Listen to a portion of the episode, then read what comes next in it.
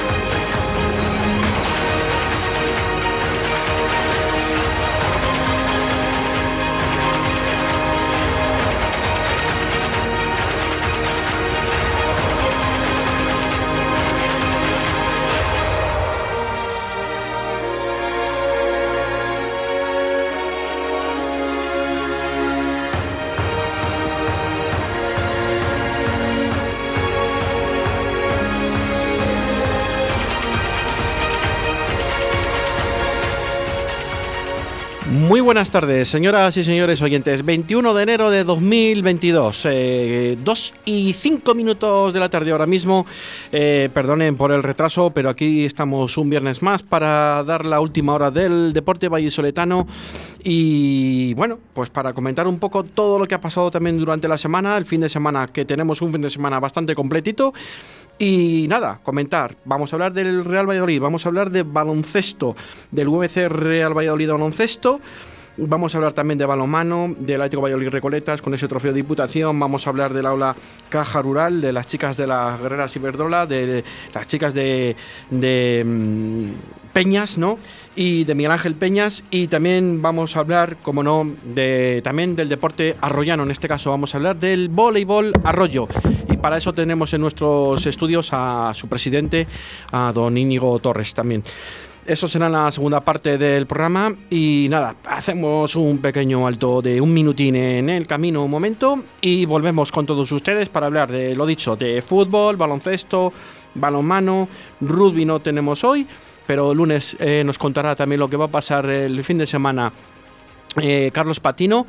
Y como les he dicho hace un momento, en breve ya nos metemos con el Real Valladolid la última hora, con Roberto Antolín, que nos va a contar la última hora del Real Valladolid, las salidas, las posibles llegadas, las eh, posibles salidas que hay, que todavía hay posibles salidas, eh, que quedan 10 días de, bueno, 11 días, porque hoy es 10 días, mejor dicho, el 21 hasta el 31 puede haber salidas y llegadas del Real Valladolid.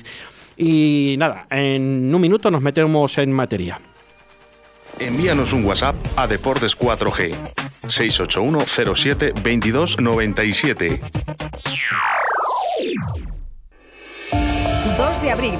Primera gala Premios Pesca Río de la Vida a nivel nacional. Espacio Multiusos de La Vega. 200 pescadoras y pescadores del país nominados a los premios Mujer Pescadora, Carp Fishing, Depredadores, Mejores Montadores de Moscas y Streamers, Mejor Club de Pesca España, Salmónidos, Agua Dulce y Mar Costa. Premio a la mejor gestión fluvial de España, Premio Conservación y Medio Ambiente y muchos más para el evento de pesca más importante del año. Sábado 2 de abril, Espacio Multiusos de La Vega. Colabora Ayuntamiento de Arroyo de la Encomienda. Patrocina Rapala, VMC, Okuma, Sufix, Storm, Dynamic, Carp Spirit, Hostal Restaurante La Abuela, Miel de Braña y Radio 4G.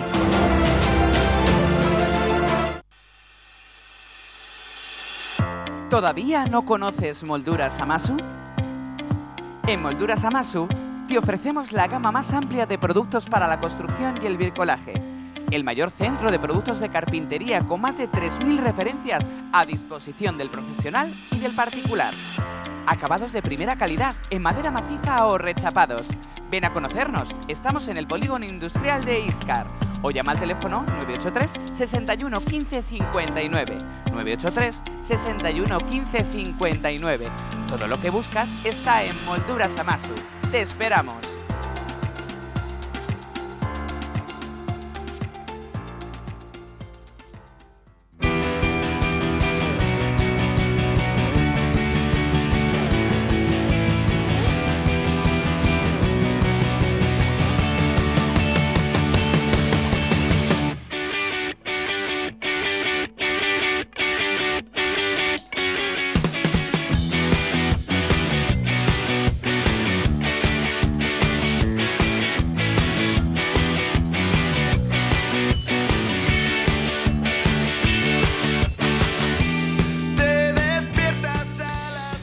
Nueve minutos sobre las dos de la tarde. Bueno, pues vamos a hablar primero de baloncesto, luego de balomano y luego nos metemos ya más profundamente con el mundo del fútbol porque creo que hay muchas cosas de que hablar de este Real Valladolid que puede meter mucha presión a los demás eh, rivales directos, ¿no? Porque va a jugar antes que ellos y si el Real Valladolid es capaz de ganar mañana a las 4 de la tarde en ese estadio de la Romareda, estadio eh, mítico y club eh, oficial del Zaragoza, un club histórico, pues eh, veremos a ver lo que pasa. Veremos a ver lo que pasa. Puede que puede llegar a empatar a puntos con el Almería y sacarle tres puntos al, al Aibar. Si todo, ojalá que vaya bien. Bueno, y tenemos un fin de semana bastante cargadito porque el pasado miércoles el UMC Real Valladolid Baloncesto se enfrentaba al Club Baloncesto Prat, el penúltimo clasificado con la desgracia de que los hombres de Roberto González cayeron 71-95 en un partido más que raro. Mm, digo más que raro porque fue un partido sin sangre, un partido que soso, que mm, prácticamente en ningún momento se veía, quitando el primer cuarto que se veía que se podía ganar, los demás cuartos dieron sensación de que no se iba a ganar, por desgracia, ¿no? Eh, ha habido conjura del equipo de Roberto González para a partir de mañana a las 7 de la tarde van a recibir en Pisuerga al Palma Bahía de San, San Agustín. Es el último clasificado, pero ojo, no hay que relajarse porque viene con cinco refuerzos el equipo de Palma de Mallorca y van a estar todos mañana aquí en Pisuerga. Entonces tampoco será un partido fácil, pero esperemos que los hombres de Roberto González salgan victoriosos del partido de mañana. Porque ha habido una conjura esta misma mañana del equipo, eh, del staff técnico y se van a poner las pilas a partir de ya y esto va a cambiar.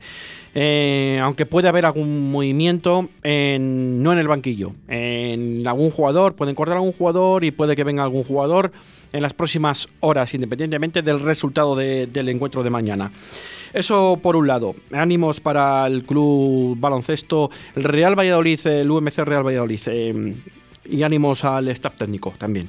Eh, balomano, el Atlético Valladolid Recoletas recibe el balomano Nava en ese derby que se va a enfrentar mañana sábado en Cigales a las 8 de la tarde. ¿Por qué? Porque se celebra la séptima edición del torneo Diputación de Valladolid y han elegido pues un rival bastante digno porque no se le suele dar bastante bien, pero es una buena piedra de toque para los hombres de David Pisonero como es el balomano Nava. Mañana a las 8 de la tarde en el pabellón de Cigales. Eh, coincide, va a coincidir el baloncesto, el balomano masculino y también el balomano femenino, porque el aula Caja Rural eh, recibe en el pabellón Huerta del Rey al Granollers en mañana sábado también a las 7 de la tarde, por eso digo que coinciden. Y bueno, eh, con un dato importante, si fuera capaz de ganar las chicas de Miguel Ángel Peñas, batiría su récord de puntos en la primera vuelta. Eh, algún dato importante, creo que es muy importante también para el equipo del aula Caja Rural que puedan conseguir ese reto para ellas mismas. Y estamos seguramente seguros que lo van a, que lo van a conseguir, esa victoria. Eh, eh, rugby, perdón, rugby eh, juega la selección española un 7 de, en la ciudad de Málaga, en la ciudad deportiva de Málaga, y no va a haber en este caso rugby. Pero lunes nos contará con más detalle todo Carlos Patino para hablar un poco de ese deporte tan querido en la ciudad de Valladolid. Nos metemos ahora mismo en materia con ese Real Valladolid Zaragoza, con Roberto Antolín, llegadas y salidas de ese Real Valladolid, que salidas ha habido dos de momento, la de Fede San Emeterio al Cádiz y también Rubén Alcaraz al Cádiz. Eh, vamos a ver, porque en estos 10 días se espera un, un eh, parón ambos, no parón, se espera un movimiento de entradas y salidas bastante importante, no solo en el Real Valladolid, sino en varios equipos. Eh, una salida importante que se, mm, se, aproxima también es la de Guarás, también, que está muy interesado, el Almería en este caso, y es uno de los grandes refuerzos para Almería, ya que el Zaragoza no cuenta con él, por, por lo visto, por su alta ficha que tiene. Un jugador bastante interesante que le podría incluso valer hasta el Real Valladolid. Vamos a saludar a Roberto Antolín para que nos cuente un poco más detalladamente la última hora ese de, ese Real Valladolid-Zaragoza y de esas eh, posibles entradas y salidas. Roberto, muy buenas tardes. Muy buenas tardes, Rubén, y a todos los oyentes de Radio 4G eh, Valladolid, de los deportes. Eh, un partido que se antoja fundamental, sobre todo tras la derrota del Almería. De nada servirá esa derrota si ahora mismo el Real Valladolid no gana al Real Zaragoza, en la Romareda. Es un duelo muy importante para el Real Valladolid. Yo creo que este parón le vino mal al Pucela. Eh, estaba en una inercia de resultados muy positiva, dejando las porterías a cero y sobre todo logrando victorias de forma consecutiva. Muy buen juego.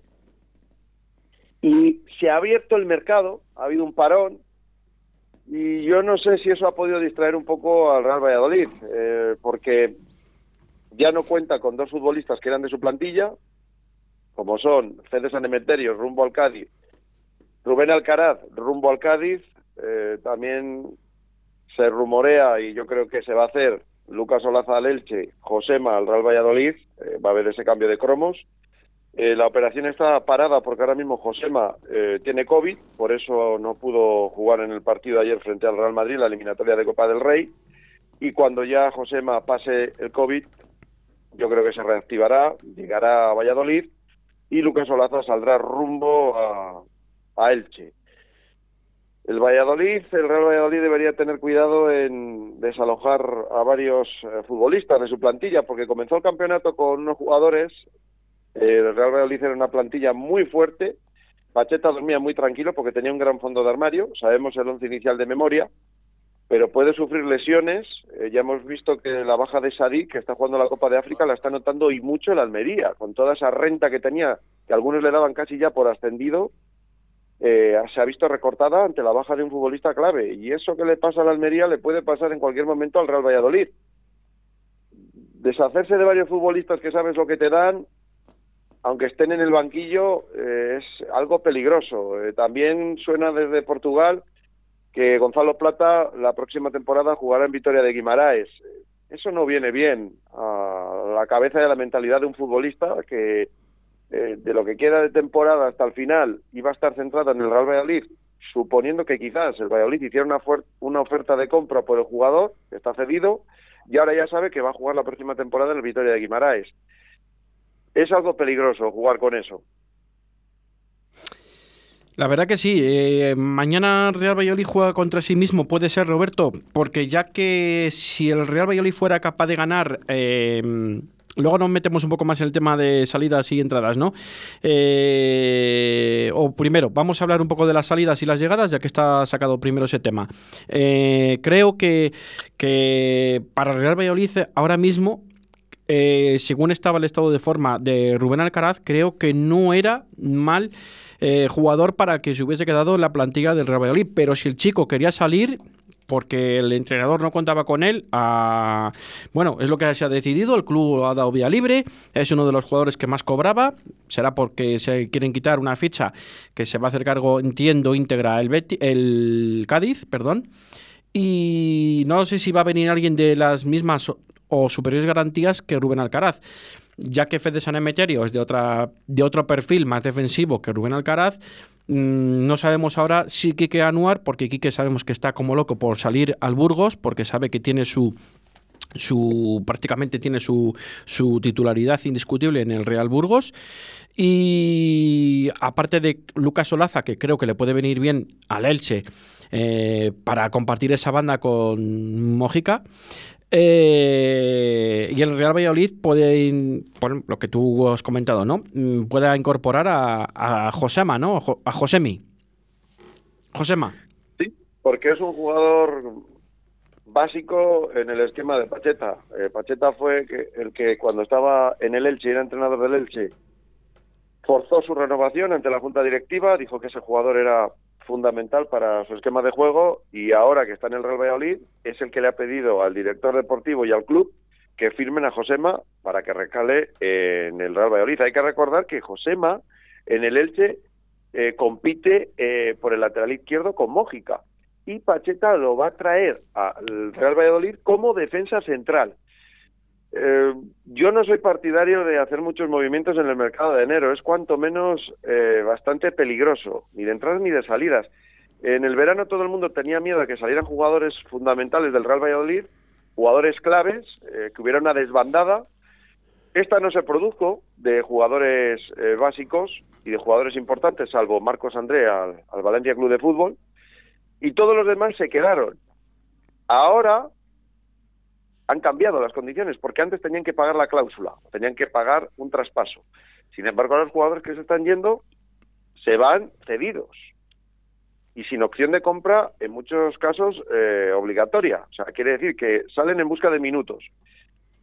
Pero es que Rubén Alcaraz y Fede San Emeterio han jugado este año en el Real Valladolid, esta temporada. Sí que es verdad que con poca suerte, porque las derrotas dolorosas salen en todas las fotos, estos jugadores, pero no es menos cierto que Pacheta les ha utilizado. Y tú no sabes, no eres adivino, no sabes lo que te va a ocurrir de enero, casi febrero, hasta que se termine el campeonato. La segunda división es muy larga, demasiado larga para arriesgarte a perder a jugadores que has utilizado durante el campeonato eh, que no le pasa nada, que el Real Valladolid puede jugar con su once de gala todos los partidos y sacar un amplio rendimiento y ganar los partidos y lograr el ascenso en marzo, pues eh, Dios lo quiera.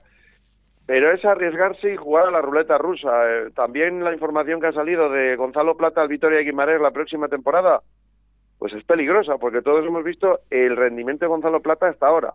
Ahora se especulaba que quizás, aunque 10 millones eran una cantidad demasiado elevada, el Real Valladolid pudiera hacer una oferta a Sporting de Lisboa o Sporting de Portugal por el jugador. Ahora ya sabemos que no hay ninguna posibilidad de que Gonzalo Plata juegue la próxima temporada en el Real Valladolid. ¿Cómo va a afectar eso a su rendimiento? ¿Cómo va a afectar el rendimiento de un jugador que sabe que lo haga bien, lo haga mal o lo haga regular? La próxima temporada no va a jugar en el Real Valladolid, sino que va a jugar en el Vitoria Guimaraes. ¿Cómo le va a afectar deportiva y psicológicamente eso a un futbolista? Pues yo no lo sé pero estoy seguro de que bien no le hace ni a Gonzalo Plata ni al grupo de jugadores que están viendo cómo quieren salir todos, como el club les ha abierto la puerta y es normal que Quique Pérez presione por salir porque ha dicho, oye, si has dejado salir a Fede San Emeterio, si has dejado salir a Rubén Alcaraz, eh, si se sabe que Gonzalo Plata va a jugar en Peter Guimarães, ¿por qué yo no puedo buscar minutos en el Burgos si aquí no estoy jugando y cuando juego no juego en en mi demarcación? Yo creo que bien no viene. Pues yo también lo creo, que bien no le va a venir porque le puede descentrar eso un poco al jugador y todo. Sí que se hablaba un poco ¿no? de que el Real, el Real Valladolid, eh, en caso de que ascendiera a Primera División, pudiera pagar esos 9 o 10 millones de cláusula que tiene eh, Gonzalo Plata. A mí se me antoja una cantidad mm, para un presupuesto como el Real Valladolid, para pagar a eso un jugador, se me antoja muy elevada, ¿no? Eh, no digo que el chico no lo valga, pero creo que para el Real Valladolid esos, esos precios ahora mismo eh, están un poco desorbitados. Eh, la gente se ilusiona mucho, pero yo hablo por mí, ¿no? Y lo que los que conocemos un poco al club, a mí me parece que, bueno, ya al Real Valladolid le costó pagar 4 millones por Son Weisman, pues imaginaros si tiene que pagar 9 o 10 por, por Gonzalo Plata. Es mi opinión. Mm, no sé, ¿a ti te parece desorbitado o no, eh, Roberto? Hombre, el fichaje más caro en toda la historia, como bien apuntas, ha sido Son Baseman, el jugador hebreo. Cuatro millones de euros. estamos hablando de 10 millones de euros. Y sobre todo, el problema del que estamos hablando ahora mismo es algo fundamental, es que el Sporting de Lisboa y Victoria Guimaraes en este verano, el Victoria Guimaraes pidió la cesión de Gonzalo Plata, incluso el traspaso. Sporting de Lisboa dijo que su venta estaba tasada en 12 millones de euros.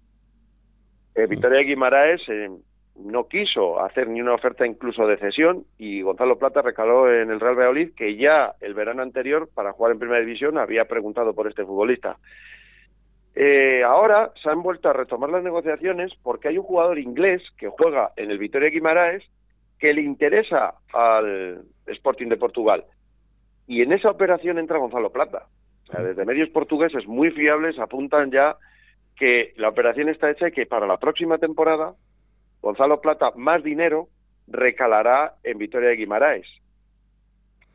Eso no le viene bien al Real Valladolid con un jugador que se antojaba fundamental en los esquemas de Pacheta y yo no creo que aunque esto no hubiera existido el Real Valladolid hubiera fichado a Gonzalo Plata por 10 millones, hubiera hecho una oferta sí, pero muy alejada de esos 10 millones que demanda Sporting de Portugal, más con el incidente que ha ocurrido este año eh, con el coche y el accidente que tuvo Gonzalo Plata en Valladolid. Es evidente que no iba a llegar a esas cantidades ni de lejos. Pero ahora ya se sabe que es imposible que Gonzalo Plata juegue en el Real Valladolid la próxima temporada. No le viene bien ni a él, ni a su rendimiento, ni al del grupo. Si tú sabes que no vas a continuar en una empresa y que la próxima temporada, el próximo año, vas a trabajar en otra empresa, quizás, solo quizás, no des tu mejor versión, porque sabes que hagas lo que hagas, lo hagas bien, mal, eh, peor, espectacular, va a ser igual. Tú ya tienes tu futuro y tu destino solucionado en otro club. No le viene bien al Real Valladolid eh, estas especulaciones, esta rumorología. Eh, este mercado de enero para el Real Valladolid está suponiendo pues que mm, jugadores están saliendo cedidos, no traspasados, cuando en verano no se dejaba salir nadie si no se pagaba una cláusula, y hay mucha rumorología alrededor del Real Valladolid y del oeste del Real Valladolid. No le viene bien. E incluso a los jugadores que están jugando ahora, como son Aguado y Roque Mesa, que son titulares indiscutibles, van a jugar con mucha menos presión que si tú tienes a dos o tres jugadores en el banquillo que juegan en tu puesto y que sabes que si te relajas, el entrenador va a tirar de esos jugadores. Si tú tienes un trabajo y tú estás desarrollando tu profesión a un nivel alto porque sabes que tienes la presión de un compañero que está detrás, que si tú no lo haces a ese nivel, el entrenador te va a cambiar y van a poner a otro. Y ahora esos que te estaban presionando han salido a otro club, quizás te relajes. No lo vas a hacer de forma voluntaria, pero inconscientemente quizás bajes el, nivel. Pues puede ser, puede ser. La verdad que es complicado, ¿no? Es complicado esto y creo que el, el mercado invernal al Real Valladolid nunca le ha venido nada bien. Solo recuerdo un, y ya hace muchos años, ¿no? Un fichaje que fue estelar, ¿no? Que fue el de Juan Manuel Peña, que sé que vino en el mercado de invierno y al final estuvo muchísimos años en, el Real Valladolid. Y fue de los pocos fichajes que le ha salido redondo al Real Valladolid.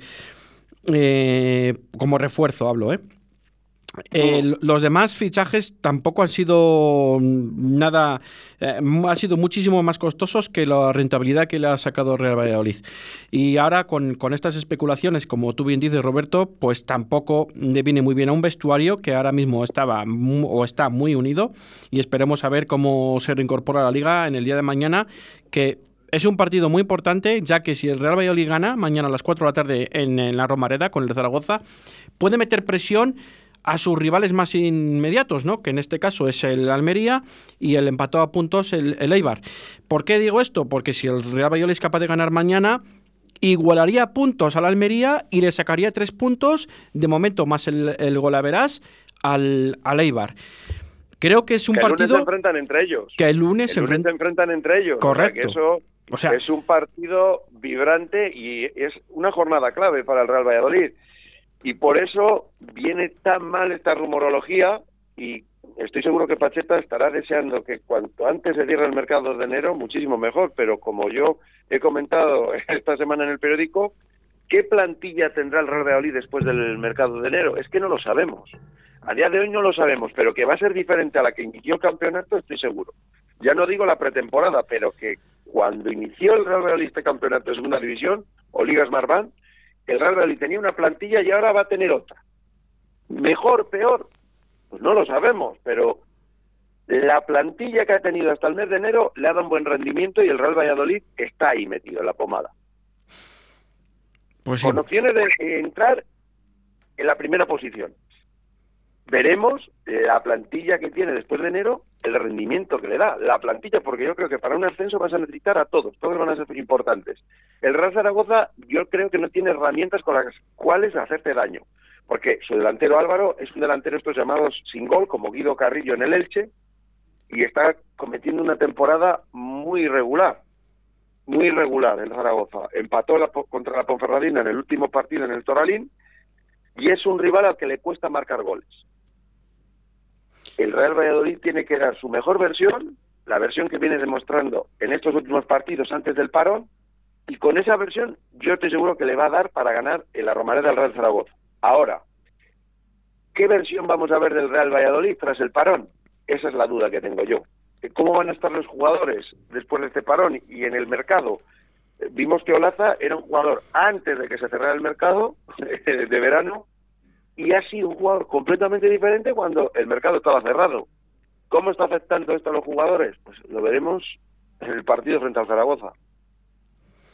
Pues sí, vamos a vamos a ver cómo, cómo resulta todo y bueno, y hay un es zaragozano, ¿no? Que es el Yamik, que antes de venir al Real Valladolid estuvo en el Zaragoza, vuelve contra su ex equipo y su ex afición eh, y parece ser que va a ser de la partida de titular del, de Pacheta, ¿no? Del entrenador. Parece ser que, que se tiene claro como uno de los, de los centrales titulares ahora mismo, porque ya se ha recuperado de su lesión, del COVID ya se recuperó también. Eh, vamos a ver qué once mañana saca Pacheta, ¿no? En, el, con el, la, en la Romareda.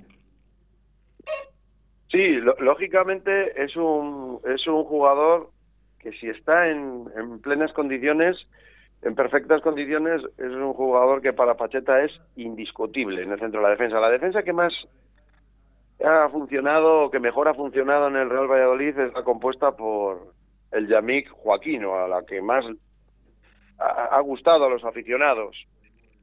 Eh, es, es complicado discernir a qué nivel o en qué condiciones físicas puede estar el Yamik, que es un jugador que se lesiona mucho. Javi Sánchez es el central que más partidos ha disputado por minutos jugados, pero le está costando encontrar esa pareja de centrales inamovible. Con la llegada, con la supuesta llegada, vamos a remarcar, de Josema, eh, yo siempre he dicho que jugará Josema y el Yamik si se encuentra en perfectas condiciones.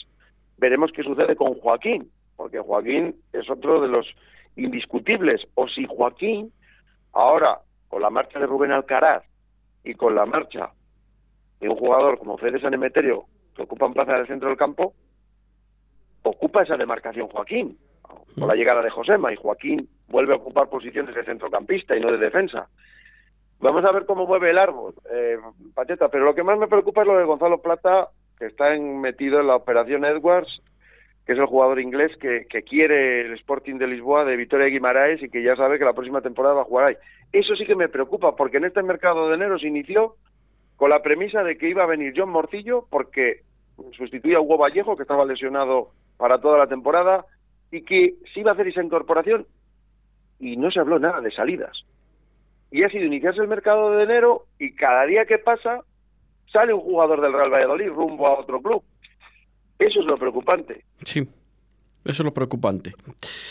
Oye, eh, para ir terminando, ¿qué te parece la posible salida de Guaras al, del Real Zaragoza a la Almería? Que parece ser que se puede fraguar en las próximas horas o en la próxima semana. Bueno, el Almería es un club, como digo yo, entre comillas, de un jeque pobre, esto lo pongo entrecomillado, un jeque que tiene la obsesión de llevar a la Almería a la primera división, y va a hacer todo lo posible y lo imposible también. Va a firmar todos los futbolistas, todos los entrenadores necesarios para llevar a la Almería a la primera división, que retorne a la categoría de oro del fútbol español. ¿Va a incorporar jugadores de la misma categoría o del Zaragoza o incluso quizás, esperemos que no, del Real Valladolid? Va a hacer todo lo posible y lo imposible por dinero no va a ser. Para que ese club llegue a la categoría de oro del fútbol español. Yo siempre he dicho que lo peor que tiene el Almería es el entrenador, Rubí, que por donde pasó estuvo en el Real Valladolid. Yo recuerdo que el Real Valladolid tenía una plantilla increíble en esa eliminatoria frente a Las Palmas, de Paco Herrera, y, todos sabemos cómo acabó. Lo peor que tiene el Almería es el entrenador. ¿Cuánto va a durar Rubí? Pues no lo sabemos, pero las segundas vueltas de Rubí nosotros los hemos sufrido y sabemos de qué va esto. No sabemos si Rubí va a acabar la temporada en el Almería. Pues pero yo estoy seguro que el jeque de la Almería va a hacer lo posible y lo imposible porque su equipo esté la próxima temporada en primera división. Yo siempre dije que tanto Almería como Eibar eh, en esas dos primeras posiciones no eran inalcanzables y se está viendo que ahora el Real Valladolid está remontando. Vamos a ver la imagen del Real Valladolid frente al Zaragoza en, en el partido que van a disputar en la Romareda y, el Real Valladolid tiene que mirarse a sí mismo, no tiene que estar pendiente de otros de otros rivales.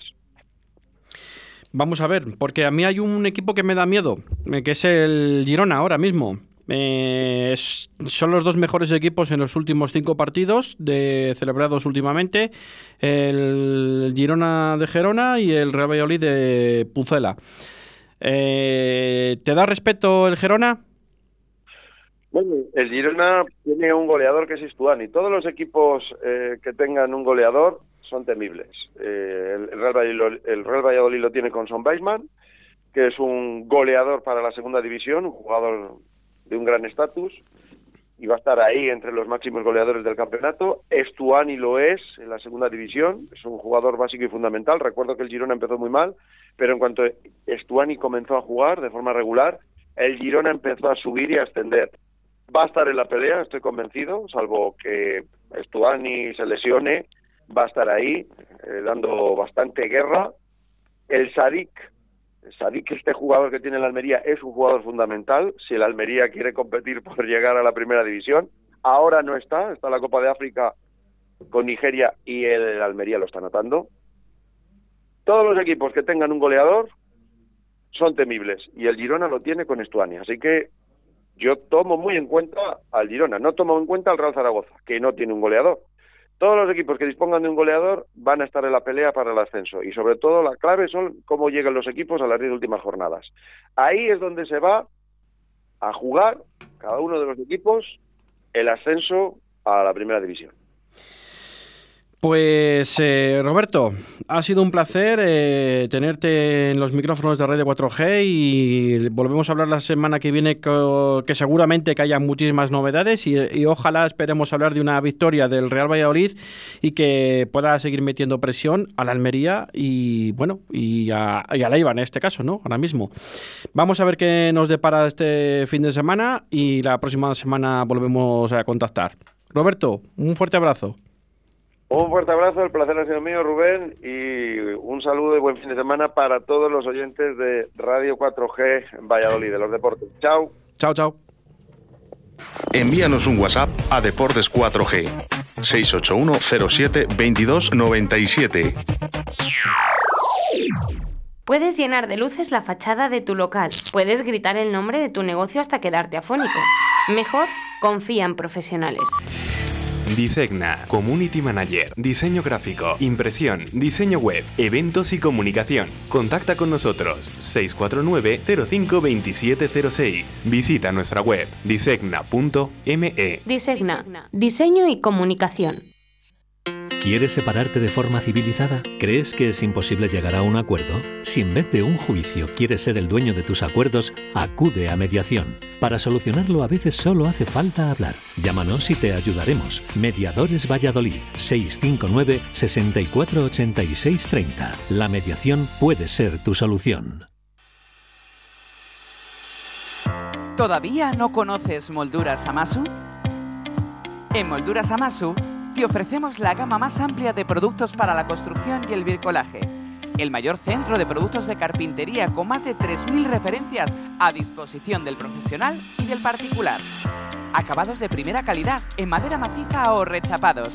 Ven a conocernos, estamos en el polígono industrial de Iscar o llama al teléfono 983 61 15 59. 983 61 15 59. Todo lo que buscas está en Molduras Amasu. ¡Te esperamos!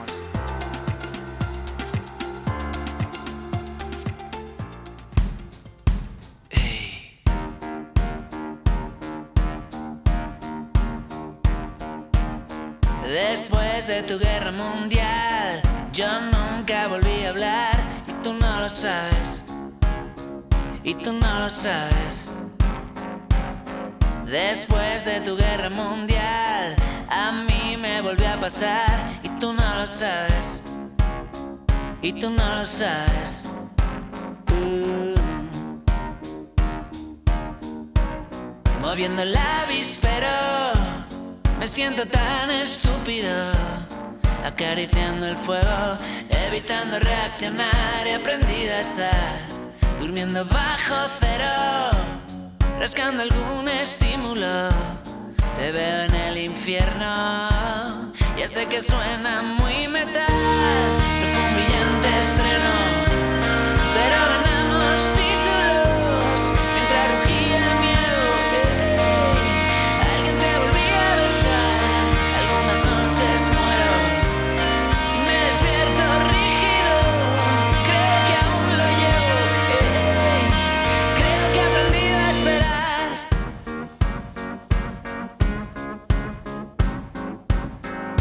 Después de tu guerra mundial, las chicas acabaron mal, eso ya lo sabes, eso ya lo sabes. Después de bombardear, por aire, por tierra y mar, no ha quedado nadie, no ha quedado nadie. Uh, moviendo el avispero, disparos sin escrúpulos, acariciando el fuego, evitando reaccionar, he aprendido a estar durmiendo bajo cero, rascando algún estímulo, te veo en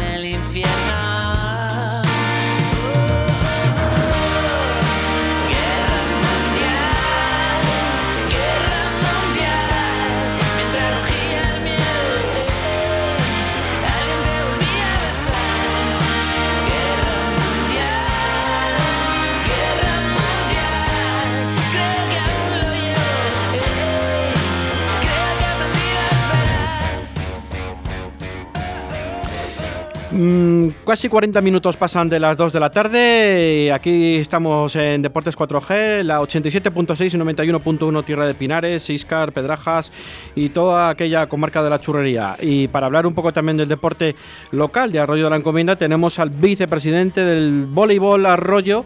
Con, estamos aquí a nuestra vera con Íñigo Torres. Íñigo Torres, muy buenas tardes. ¿Cómo estás, Rubén? Muy buenas. Pues nada, aquí andamos sufriendo un poco, ¿no? Y hablando un poco de deportes y, como no, tenemos que hacernos eco también de, ese, de esa gran labor que hacéis tú y tu socio, José María, eh, en, ese, en ese club tan valorado, ¿no? Eh, de voleibol mm, plagado de chicas, ¿no? Tenéis más de 200 chicas, diferentes categorías.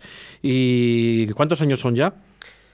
Pues yo soy de letras, pero creo que son seis ya temporadas, contando la del parón, contando la del año que estábamos, pero no estábamos, que como tú bien sabes, porque te tocó por el otro lado, es la que peor lo pasamos. eh, de- desde aquel fatídico día en el que en una reunión con el alcalde se dijo que se paraba y se paró y luego no sabía si empezar porque al final uno no es médico ni licenciado en medicina y no sabía si debías, no debías y tal. Pero seis temporadas ya y como bien dices, sobre todo con, con ilusión y déjame que, que, que matice el decir que José María García y yo los que lo pusimos en marcha, pero hay muchísima gente detrás, de una manera u otra, ayudando y yo quiero destacar a todos los que han estado, a los que están y a los que ojalá estarán, porque esta misma temporada tenemos a padres que se han sacado el título para poder entrenar, tenemos a jugadoras que se multiplican para estar en con las más pequeñas y eso es lo que te llena para seguir trabajando. Qué suerte, ¿no? Que tengáis a padres que os apoyen así. Nosotros también lo tenemos en, en- en- nuestra, asocia- en nuestra También asociación. tenemos de los otros, ¿eh? Y bueno, es de todo, ¿no? Hay un poco de todos los lados y hay que manejar eh, el tiempo como viene de un lado y de otro y tener mano izquierda. Y bueno, yo sé que tú eso lo sabes llevar muy bien porque creo que es un, un hombre que siempre lo ha sabido llevar bastante bien. Eh, tienes don de gentes y creo que te hace respetar y por eso sé que son seis años aquí y muchísimos más años en otro club de, de- de- Valladolid, capital, y, y bueno, y ahí os ampara, ¿no? Pero es que sobre todo, fíjate, de, todo lo malo que nos está pasando por culpa de la pandemia, si hay que sa- sacar algunas cosas buenas, y si hay que sacarlas obligatoriamente, tenemos que ser optimistas por naturaleza. ha sido ese convencimiento de muchos, esos padres, esas niñas, esos eh, equipos, de decir, o, sumamos entre todos o, al final, eh, dicho con, con, dureza, moriremos de depresión. ¿no? Entonces, yo, por ejemplo, esta temporada hay que hacer un llamamiento de agradecimiento a esos padres, a esos niños que han aceptado cambios de horarios, han aceptado modificaciones, han aceptado aplazamientos, han aceptado con el lógico trastorno, pero siempre con una buena cara de, mostrarse comprensivos, ¿no? de que entienden que esto es una circunstancia que intentamos controlar, pero que por muchas veces nos supera. ¿no? Por ejemplo, una de las primeras cosas que nos ha pasado es que la competición escolar, de repente, eh, la, la, federación, de la que tú bien sabes yo es que no sea precisamente amigo íntimo, pues decidió apartarse de la competición escolar cuando llevábamos un año y medio sin poder competir, sin poder entrenar. ¿no? Bueno, pues la reacción de los colegios y la reacción de los clubes y la reacción de los equipos ha sido decir, venga, vamos a sumar, vamos a jugar, vamos a hacer partidos incluso sin árbitros, que era el principal problema que nos encontramos, y poder seguir adelante. Esa misma sensación positiva la estamos teniendo en Arroyo. En Arroyo, en cuanto a la implicación por parte del ayuntamiento, es decir, venga, vamos a buscar la solución para poder arrancar. La implicación también, quiero destacarlo, por parte del Instituto de Arroyo, de su director, de Jesús, que nos ha dicho, venga, adelante con ello, vamos a poder arrancar con muchas dificultades, con muchos momentos, lo hablábamos antes, ¿no? Fuera de micrófono, de disgustos, de, de, ciertos berrinches, pero con la sensación de decir. Y luego, pues la sensación general de que todo el mundo decía, es que quiero volver, quiero volver, quiero volver. Y bueno, como decías, 200 y por momentos desbordados. Y sigue llamando gente antes de entrar, dos minutos antes de entrar, recibió un mensaje de, mm, tengo una hija de 12 años que yo digo, ya no podemos admitir más, porque es que al final mm, los días tienen 24 horas, no tienen más, por desgracia.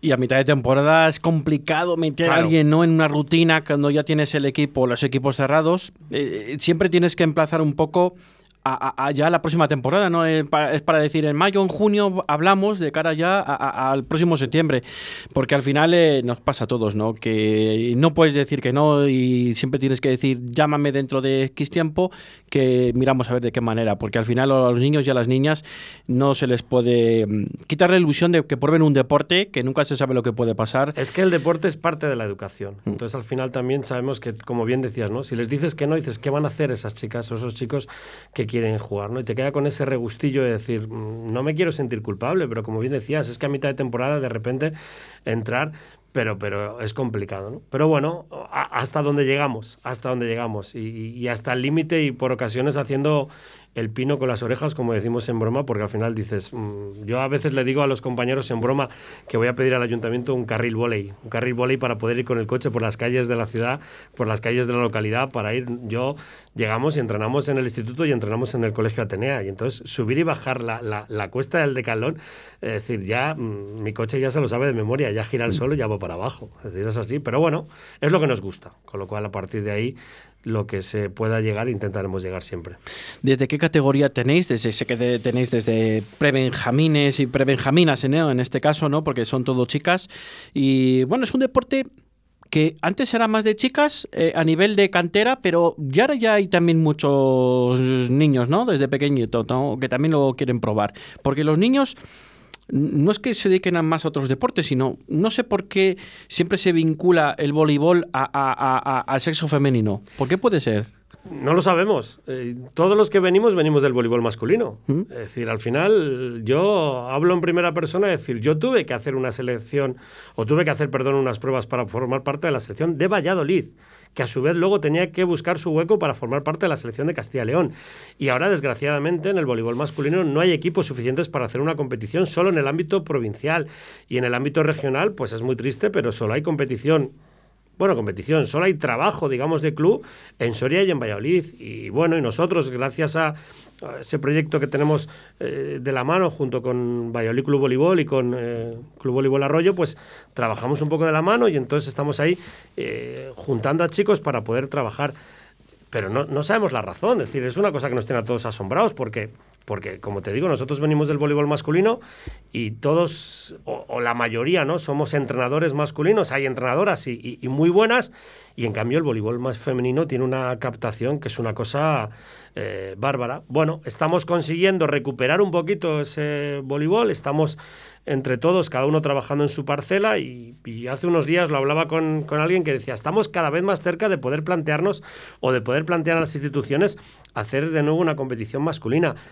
Pero a día de hoy eh, hay pocos y eso que, como te digo, decir, en el caso nuestro, como el proyecto global, pues habremos conseguido cerca de 60 niños de diferentes categorías que están jugando voleibol.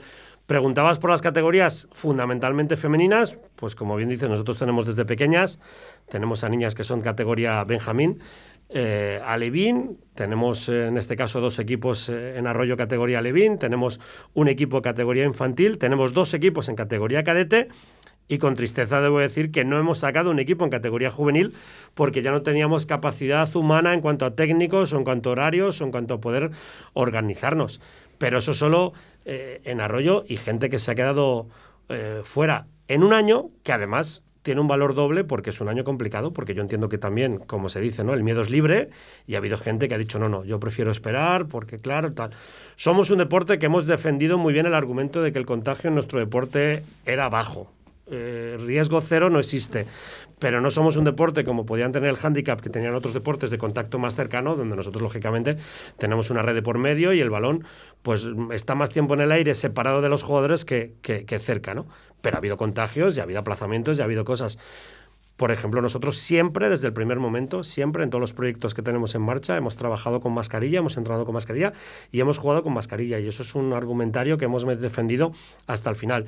Y toco madera, porque esto basta que digas una cosa para que se vuelva a la contraria, pero mm, no hemos generado brotes, hemos tenido contagios, pero los hemos solventado más o menos bien. Y bueno, pues desear que esta pesadilla pase ya y que podamos volver a, la normalidad, pero contentos del volumen de gente con el que trabajamos. Fíjate, Íñigo, yo soy de los que pienso que en el deporte no ha habido brotes. Los brotes son en las universidades, en los institutos y en los coles, porque el contacto que puede haber ya no en vuestro deporte, en el, en el voleibol, en el baloncesto, que es un deporte de más contacto, que tienes más, muchísimo más contacto que, que con el voleibol o en el fútbol o lo que sea, aunque se entrene con mascarilla, es muy complicado que en esas dos horas o esa hora y media que se entrena, aunque sean dos o tres días a la semana o cuatro, y el día de partido, es muy difícil que se contagie con la mascarilla. Yo estoy convencido que esos contagios vienen o de casa, o, o, de los centros de, estudios donde se encuentra cada, cada estudiante. el 99% para mí. Una de las cosas que a nosotros también nos ha llamado la atención en positivo es que la gente, en este caso las niñas y los jugadores desde pequeñitos han entendido muy claramente los protocolos que debían aplicar en cuanto que debían lavarse las manos, debían limpiar el material, debían eh, tener cuidado. Mm, y eso es una cosa que que también es parte de la educación que hablábamos antes, ¿no? Lo han entendido rápido desde las más pequeñitas eh, bueno, mm, como tú dices, ¿no? Al final no tienes la solución perfecta, ojalá la tuviéramos y dijéramos la solución es esta, pero sí hemos intentado aplicar al, mayor porcentaje posible las normas que se estaban aplicando y no hemos generado brotes o al menos no hemos tenido esa sensación de haber generado los brotes. Íñigo, em, apoyo de las niñas, apoyo de las juveniles, como tú bien decías, ¿no? que se están que, se están eh, esforzando, ¿no? Eh, entrenando a las más pequeñas. Eh, ¿Con qué ilusión lo hacen, no? Las más mayores entrenando a las pequeñas. Ellas transmiten todo lo que saben a las más pequeñas. orgulloso de tener ese tipo de entrenadoras en este aspecto lo primero que te dicen es que es que es muy diferente cuando eres tú el jugador y cuando eres el entrenador. Eso es lo primero que, que bromeamos con ellas y decimos, ah, claro, es que ahora resulta que hacemos muchas, muchas risas con que las mismas frases que a ellas les molestan que decimos los más mayores o las que mm. ellas utilizan para las más pequeñas. Es ilusionante porque además esto tiene que ser que, algo que se retroalimente, ¿no? Antes estábamos comentando y no es ningún secreto decir, ¿no? Que nos preguntábamos nosotros, bueno, esta pequeña, con perdón, droga legal que nosotros tenemos, que en nuestra casa nos riñen y nos dicen, pero ¿cómo que ahora tal, no sé qué, el voleibol para arriba, el voleibol para abajo? Yo sí te cuento mi, mi fin de semana, bueno, yo ahora por la tarde después de comer son cuatro equipos seguidos a los que entreno a partir de las 5 de la tarde y mañana por la mañana en competición escolar arrancaremos a las 9 de la mañana y acabaremos porque le he prometido a mi esposa que acabaremos con una cena con amigos a última hora de la noche, si no, mm, no sé qué pasaría, ¿no? Pero bueno, bromas aparte, es estimulante ver a las, a las juveniles, a las mayores que se, que se enganchan. Luego también es un poco complicado, ¿no? Porque nos faltan esos recursos que nos permitieran poderles dar... Eh, no el dinero, porque no es una cuestión de dinero, sino sobre todo el cariño, ¿no? la demostración del afecto, del poderles ayudar en un momento dado para que tengan eh, esa pequeña ayuda económica que les permita poderse ir a tomar algo con, con, los amigos o el poderles pagar en un momento dado la gasolina para poder llegar, ¿no? Y en eso peleamos. Pero no lo hacen por dinero y eso es lo que más emociona, ¿no? Y echan una mano, ayudan, aprenden ven que los toros desde el otro lado de la barrera se ven diferentes y las pequeñas también lo ven y lo valoran, ¿no? Porque de repente, bueno, el otro día me pedían las pequeñas que cuándo pueden venir las mayores a entrenar con nosotras, porque querían verlas entrenar, porque las han visto jugar y ahora con las redes sociales mm, lo ven todo enseguida y quieren verlas entrenar. Entonces, eso es lo más estimulante para que el grupo siga creciendo. ¿Tú crees que las mayores se dan cuenta de que están generando una educación a las niñas de 8, 9, 10 años? ¿O, o todavía no se dan cuenta? Pues me atrevería a decir que deberían darse cuenta. Esto es como todo, ¿no? Hay quien lo ve y hay quien no. Hay quien, eh, Pero también digo que quien se pone y da ese paso ya de entrenar a las pequeñas, ya has visto tú como jugadora que ya tiene algo diferente. Al final no. Que, que, nadie se moleste, pero no todo el mundo vale para entrenar. Y no es una cuestión de tener conocimientos técnicos, no es una cuestión de decir, no, yo es que sé más o menos de voleibol. No, no, es tener algo especial, ¿no? Al final no deja de ser una gestión de grupo, como se dice, ¿no? Yo siempre en eso eh, le digo a los entrenadores, yo no entro a valorar si sabes mucho, sabes poco, yo entro a valorar si sabes llevar este grupo o no sabes llevar este grupo. Y hay veces que funciona y hay veces que, no funciona.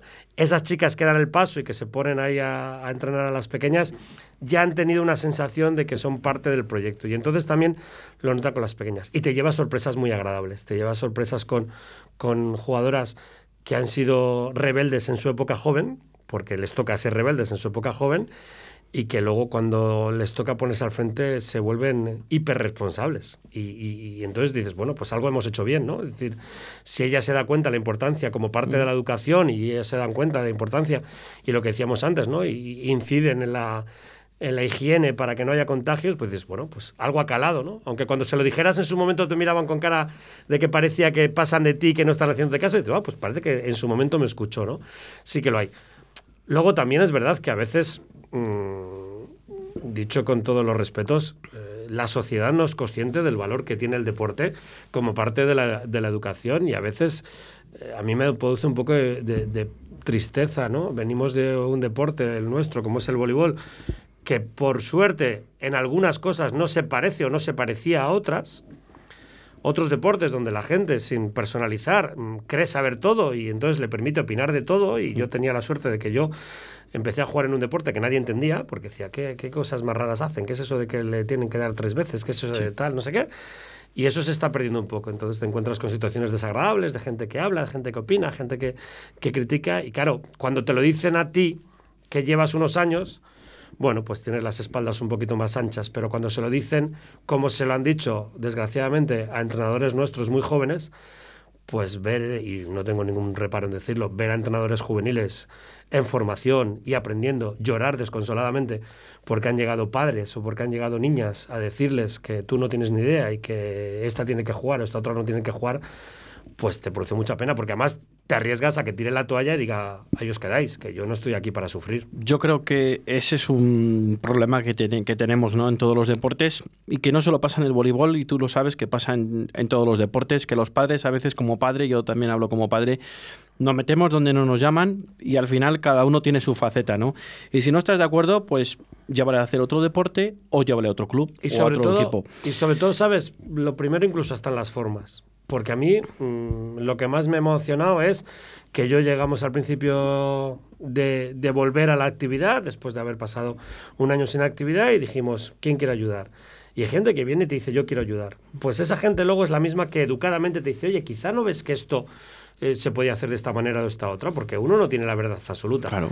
Lo que no te gusta es la gente que no ayuda nada y que está un poco como al otro lado de la valla y está criticando al operario porque no trabaja y no hace la zanja como lo tenía que hacer, que te hagan es decirle, coge tu lazadón y ponte a hacer la, la zanja. Y las formas, y sobre todo las formas, el perder un poco la educación. Se puede hablar de todo, se puede opinar de todo y se puede discutir de todo, pero con respeto. Y eso Eh, con contadas, es decir, con contadas situaciones. Es decir, tampoco generalicemos. Estamos encantados del comportamiento de la inmensa mayoría de las familias y del comportamiento de la inmensa mayoría de los padres, de las madres y de los propios niños y niñas. Pero hay esas pequeñitas eh, lunares negros que te... Que te sí, siempre está el típico tanto por ciento, ese 4 o 5%, Sí, sí. que al final le pasa, pasa en todos los lados. Nos quedan dos minutos y medio escasos para terminar. Eh, ¿Es el voleibol un deporte en expansión? Es un deporte en expansión en el ámbito femenino. Es una cosa, somos el tercer deporte con mayor número de licencias en el ámbito de la provincia de Valladolid. Somos el quinto deporte mayor número de licencias a nivel nacional, por encima de otros deportes que tienen mayor repercusión mediática. Es un deporte que no se sabe vender, es un deporte que nos vendemos muy mal. Y luego tiene un, es un deporte que tiene, como decíamos, ese gran agujero negro que es recuperar la actividad masculina. Los chicos ahora que no saben que se puede hacer voleibol porque no conocen que hay voleibol masculino, pues se van a otros deportes y, y eso se aprovecha en otros deportes. Pero somos un deporte que creo que puede hacer eh, muchas más cosas de las que hace y valorar lo que tiene y sobre todo que tiene un volumen de gente muy alto, en el caso femenino, que es una cosa que, que- es llamativa. ¿Encaja más por el, en el deporte femenino porque no requiere un gran físico? ¿Puede ser también? Es que te, te reconozco que no sé la razón. Es que es No, una cosa que- que. yo sí, lo supongo, veo, ¿no? que, Como- supongo que es un Ya depo- sabes que la- pero fíjate que, que- que reconocemos que es un deporte que es frustrante. Nosotros lo definimos como un deporte frustrante, porque al final lo digo con todos los respetos, pero tú quieres aprender a jugar al fútbol y a poquito, con dos nociones, sabes que vas a llegar al objetivo de llevar el balón a la portería contraria. Votar en baloncesto, más o menos el votar. Luego no digo ya las cuestiones técnicas, pero el objetivo se llega con cierta rapidez. En el voleibol, pasar el balón por encima de la red es una de las mayores frustraciones del mundo, porque cada vez que crees que lo has conseguido, llega un señor y te sube la red de altura y te dice, no, es que has pasado de categoría y ahora te la vuelven a subir, pero oiga, déjeme subir la red, ¿no? Yo decía, yo decía en broma, a mí me dijo un entrenador que sabía mucho de esto y me dijo, eh, mira Íñigo, tú eres muy bueno, pero en este deporte solo hay dos opciones, o hacer crecer a un pequeño que sea bueno, o enseñar a un grande. Y como tú no eres grande y eres muy pequeño no vas a crecer, pues tienes que pensar de dedicarte a otras cosas, ¿no? Y por eso me dediqué a entrenar. Yo era muy bueno, pero era muy bajito. Y entonces, pues yo no podía llegar a la red que estaba tan alta, ¿no? Pero, pero sí que es verdad que es un deporte que a las chicas les, les conecta mucho, porque es un deporte muy de equipo, donde obligatoriamente necesitas contactar con una compañera Sí. para pasar el balón. Es un deporte vistoso, es un deporte que no requiere un esfuerzo físico porque son microespacios de una jugada, paras, descansas y que conecta, y que conecta. Y entonces es una cosa alarmante de que de repente cuando te llama una chica y te dice quiero ir a su equipo a jugar, sabes que va a venir ella y sus cinco amigas. Con lo cual dices, es que no viene una niña a jugar, es que viene un equipo entero porque ya tengo seis para jugar. Claro. Y en cambio los chicos que somos más individuales, pues los chicos voy yo. Y con los chicos tenemos un grave problema, que los chicos ahora mismo van a una competición en alevines, juegan en alevines, llegan en categoría infantil, ya empiezan a ver las cosas de otra manera y cuando ven que no hay niños jugando y que solo hay niñas, pues yo tengo el caso de, recuerdo perfectamente un niño en el Polideportivo de La Vega, entrar por la puerta, todo ilusionado, estuve hablando con él en la puerta, súper ilusionado, yo quiero jugar, yo quiero jugar, yo quiero jugar, llegó a la puerta, cuando vio lo que había y que la proporción era de 9 a 1, salió corriendo, pero corriendo literal. Tuvo que salir su madre detrás a, a- a calmarle, decir. Entonces, ahora hemos conseguido que cuando un niño dice que quiere jugar, le decimos, vente este día a esta hora que hay unos niños jugando. Y al ver otros niños jugando, ya trae a su amigo. En el caso de las chicas, la suerte que tenemos es que ya hay grupos de chicas para decirle, ¿dónde quiere usted? ¿Aquí o aquí o aquí? Así y es. así lo hacemos.